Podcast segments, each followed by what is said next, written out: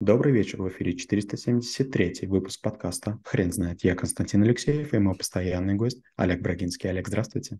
Константин, добрый вечер. Хрен знает, что такое collection, но мы попробуем разобраться. Олег, расскажите, что это такое?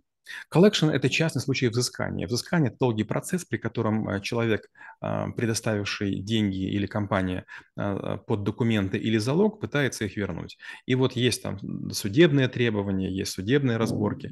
Но вот если, допустим, мы имеем дело с небольшими кредитами потребительскими, есть такая очень простая штука – collection, или точнее даже factory collection, то есть такое фабричное взыскание долгов, при котором мы сначала напоминаем, потом звоним, потом смсим, потом устраиваем социальную смерть, то есть как можно больше людей, окружающих человека, знали, что он должник. И тем самым как бы путем общественного порицания и невозможности передолжиться, человек начинает совершать какие-то действия по возврату задолженности.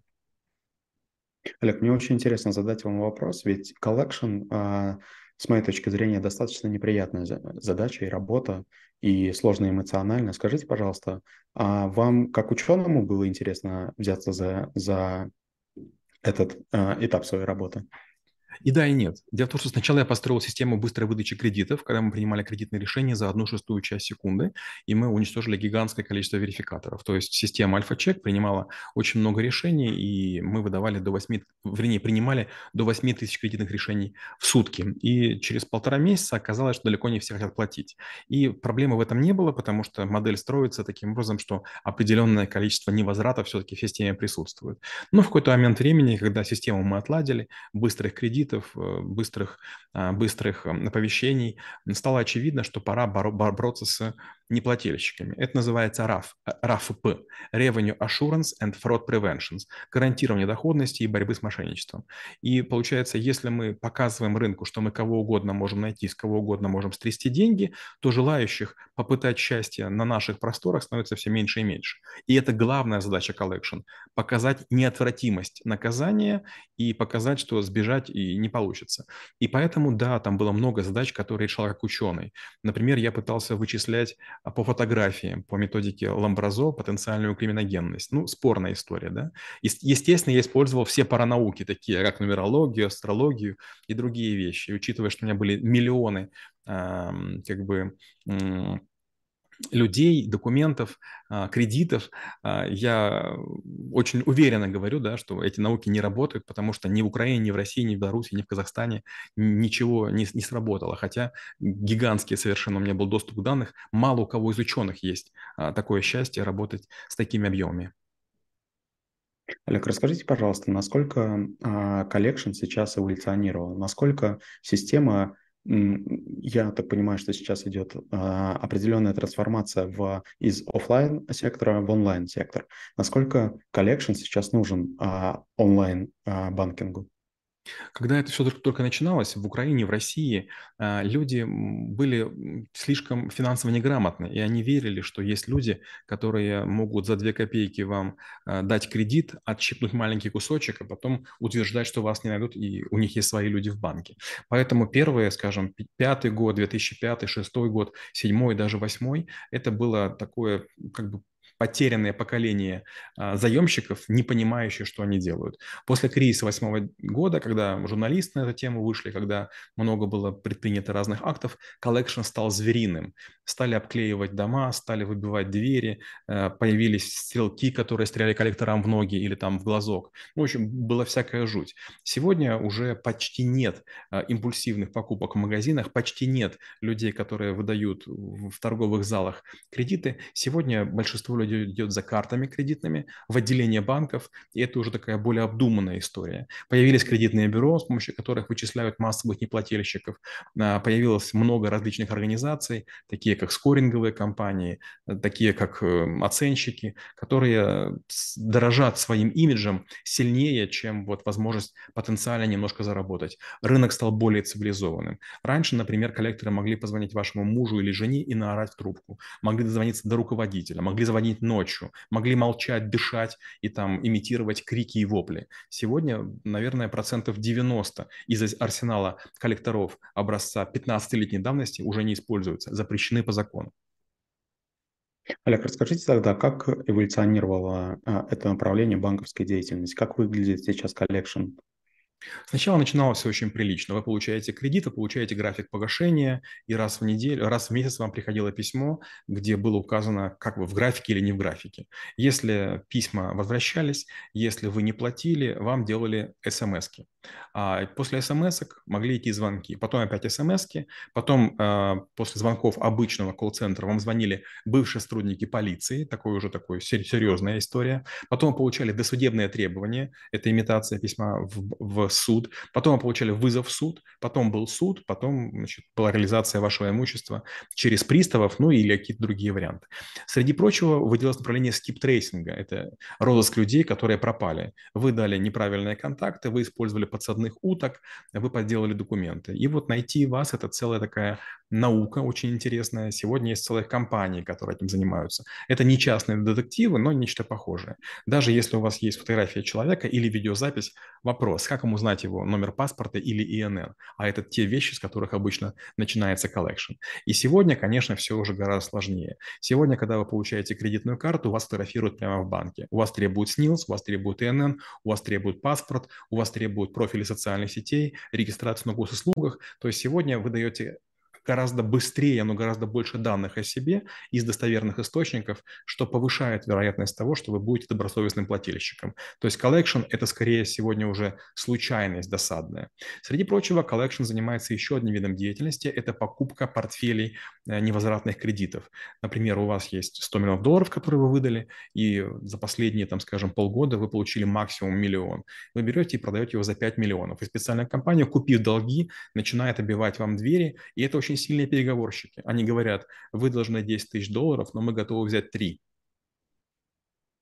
Олег, поправьте, пожалуйста, мою постановку вопроса, но что выгоднее для банка? А распределить, э, распределить риски невозврата кредитов между остальными заемщиками, либо иметь а, большой отдел коллекшена? Константин, вы знаете, я изначально думал, что мы будем идти по пути математики и очень быстро соберем всех мошенников в своей базы данных и перестанем им давать кредиты. Каково было мое удивление, когда я беседую с рисковиками из Англии, из Ирана, из Египта, из России, из Чехии, Польши, Венгрии, Турции, узнал, что время от времени делается амнистия. Когда рынок напруднен, есть много игроков, вы начинаете думать, а может быть вчерашним негодяям все-таки дать кредиты? Тем более, что есть организации, которые занимаются обслуживанием плохих долгов. И вот тут наступает амнистия, и людей из черных, а, серых, оранжевых списков или красных выносят, и теоретически им становятся доступны небольшие кредиты под контролем. Например, вы получаете кредитную карту, но вы не можете покупать продукты, вы не можете оплачивать там какие-то, не знаю, игровые активности, вы можете платить, например, только за продукты в какой-то сети города. И понятно, что вы много не наворуете. Если вы не будете платить, то при там, ежемесячных лимитах вам карту просто заблокируют. Или то же самое, скажем, абонементы в спортзал. Вы заплатили в спортзал с карточкой кредитной, но если по какой-то причине вы не платите, то банк тут же вам ее обрезает. И, по сути, не очень большие потери. То есть collection постоянно мигрирует в сторону контроля, да, чем в сторону поиска, обнаружения и розыска. Олег, расскажите, пожалуйста, а существует ли общемировой список э, недобросовестных э, заемщиков? Нет, такого, к сожалению, нет. А, есть такие штуки, называются кредитные бюро. И вот, скажем, в России есть несколько кредитных бюро, где есть серьезная доля компании Experian. Experian – это английская компания, которая специализируется как раз на поиске мошенников и ведении баз данных. У нее система Hunter, от слова охотник, которая обнаруживает людей, которые модифицируют данные о себе или внешний вид. У них есть различные системы черных ящиков, которые используются для верификации, скрининга и профайлинга. И, но, опять же, эти данные не передаются между странами. То есть теоретически эта компания могла бы сделать мировую, мировую такую организацию, которая бы для разных стран представляла, но это невозможно. Рынок очень сильно дефрагментирован. Почти в каждом рынке есть несколько игроков, а некоторые из них имеют иностранных участников, специализированных, некоторые могут быть полностью локальными, но нет, такого абсолютного единства не наблюдается. Олег, вы не могли бы, пожалуйста, поделиться а, самыми интересными закономерностями, которые вы нашли, я уверен, а, в ходе многочисленных экспериментов, а в то время, когда работали в, коллекшене? Ну, первое, я был удивлен тому, насколько государство плохо может находить своих граждан. Я, читая всякие книги, смотря всякие фильмы в детстве, почему-то думал, что в любую секунду прибегает собака, находит человека, где бы он ни находился. Оказалось не так. Милиция работает на уровне номера паспорта, налоговая работает на уровне ИНН. Если чего-то нет, вы не можете ничего сделать. Вторая вещь. Данные накапливает государство, но их обработка не очень сильна. Да, в последнее время из-за из Мишустина в России налоговая система стала гораздо круче. Из-за госуслуг тоже она стала более-менее серьезной, но все равно очень далеко.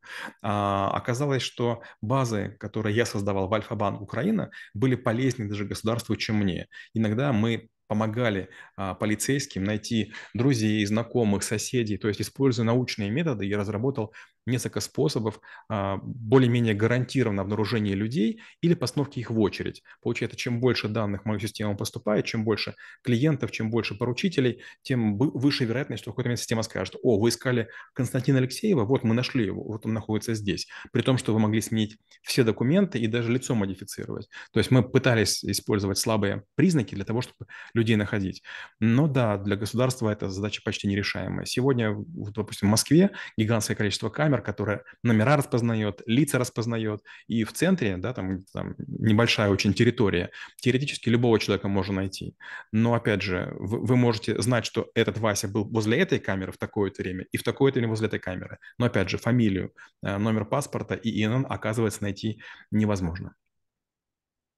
Олег, если бы я был условным а, основателем необанка онлайн, и пришел бы к вам с запросом на обустройство отдела коллекшена, как бы вы, ну, что бы вы мне посоветовали сделать?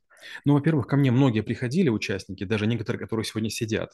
Они приходили ко мне, причем некоторые приходили с помощью моих бывших подчиненных, которые говорили, как бы, вот мы сейчас с Олегом все построим, Олег все знает. И я почти всем говорил, ребята, не занимайтесь этим бизнесом, потому что collection – это должна быть определенная компания, которая только этим занимается. Если вы хотите быть белыми и пушистыми, то выдавайте кредиты с помощью одной организации, собирайте с помощью другой. Я этому научился у страховых компаний. Если вы страхуете страховую компанию, вы заходите через центральный вход. Если вы хотите поскандалить, то это будет какой-то специальный офис по работе с клиентами. Нельзя, чтобы пересекались люди, которые восторженно ожидают получения вашей услуги и которые будут говорить, вот, мне не заплатили, или там мой, мой опрос решился негативно. Алекс, спасибо. Теперь на вопрос, что такое collection, будет трудно ответить. Хрен знает.